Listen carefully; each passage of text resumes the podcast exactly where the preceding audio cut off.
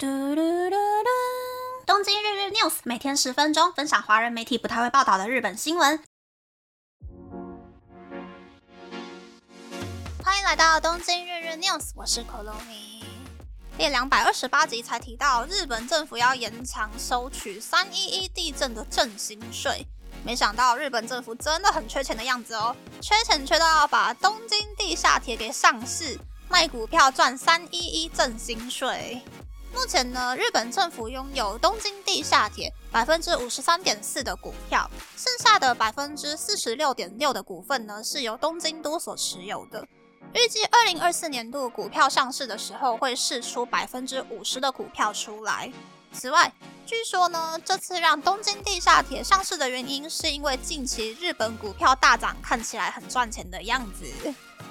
啊，我已经懒得说了，卖不掉日本电信 NTT 的股票，就来卖东京地下铁。国债已经濒临破产边缘了，还那么努力的想要把资产脱手的国家政府呢，我只能说很棒棒，很了不起。那么，要开始认真的讲新闻喽。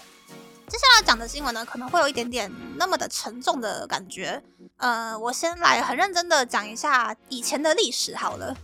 就是呢，一九七零年代，日本有一个叫做东亚反日武装战线的极左派组织，认为帝国时代的日本人天生就具有侵略他国的天性，认为日本人是丑陋而且耻辱的民族，提倡要让天皇下台。主张日本要对二战负起责任，并且从事解放日本国民民族意识的武装活动。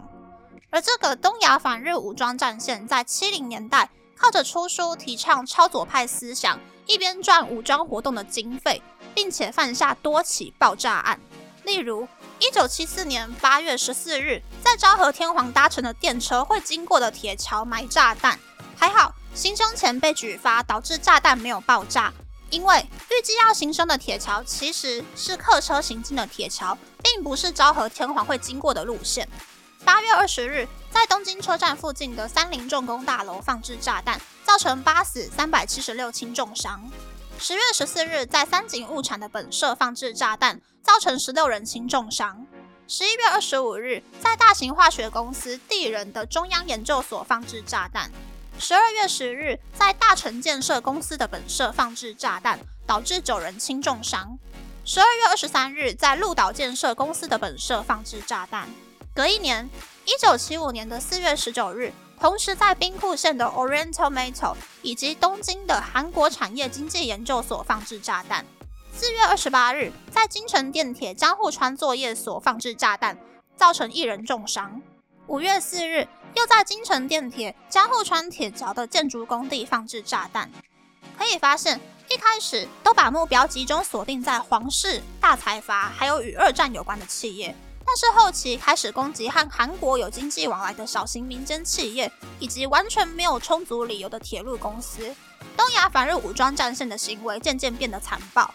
日本警方其实在一九七五年五月十九日。逮捕了策划爆炸案的九名犯人中的其中八人，一人在逮捕的当天自杀。东亚反日武装战线的创始人以及制造炸弹的人被判处死刑。创始人在二零一七年因病在狱中过世。创始人的老婆与另一名成员虽然也在同一天被逮捕，但是同一年的八月四日，日本共产军在马来西亚吉隆坡挟持了美国以及瑞典大使馆，并且要求释放。被日本政府逮捕的左派人士，因此这两个人获得释放，目前依旧在海外流亡。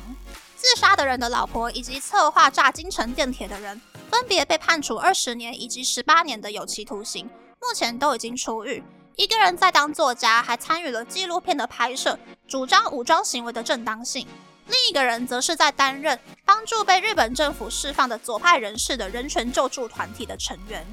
最后一个也是策划炸京城电铁的人被判无期徒刑，但是在监狱里面却当起了电影导演，作品甚至还在一九九七年的山形国际纪录片影展中上映。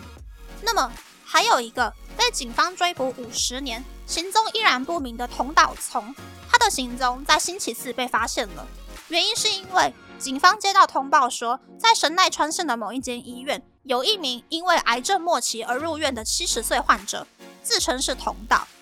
日本警方在收到消息之后，立刻进医院，开始监视癌末患者，并且一边搜集五十年前的 DNA 以及证物，试图证明这一名癌末患者就是逃亡五十年的同岛聪。但是没有想到，癌末患者居然对警方说：“反正我都要死了，就把我逮捕吧。”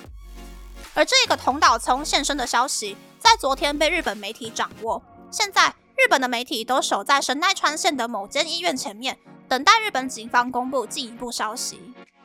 嗯，听完这个故事，我的感想就是，人真的不可以偏激耶。以前呢，小粉红反日的时候会去路上砸 Toyota 的汽车，可是车主是中国人。韩国人反日的时候呢，会去抵制 Uniqlo，可是，在韩国 Uniqlo 工作的人。都是韩国人，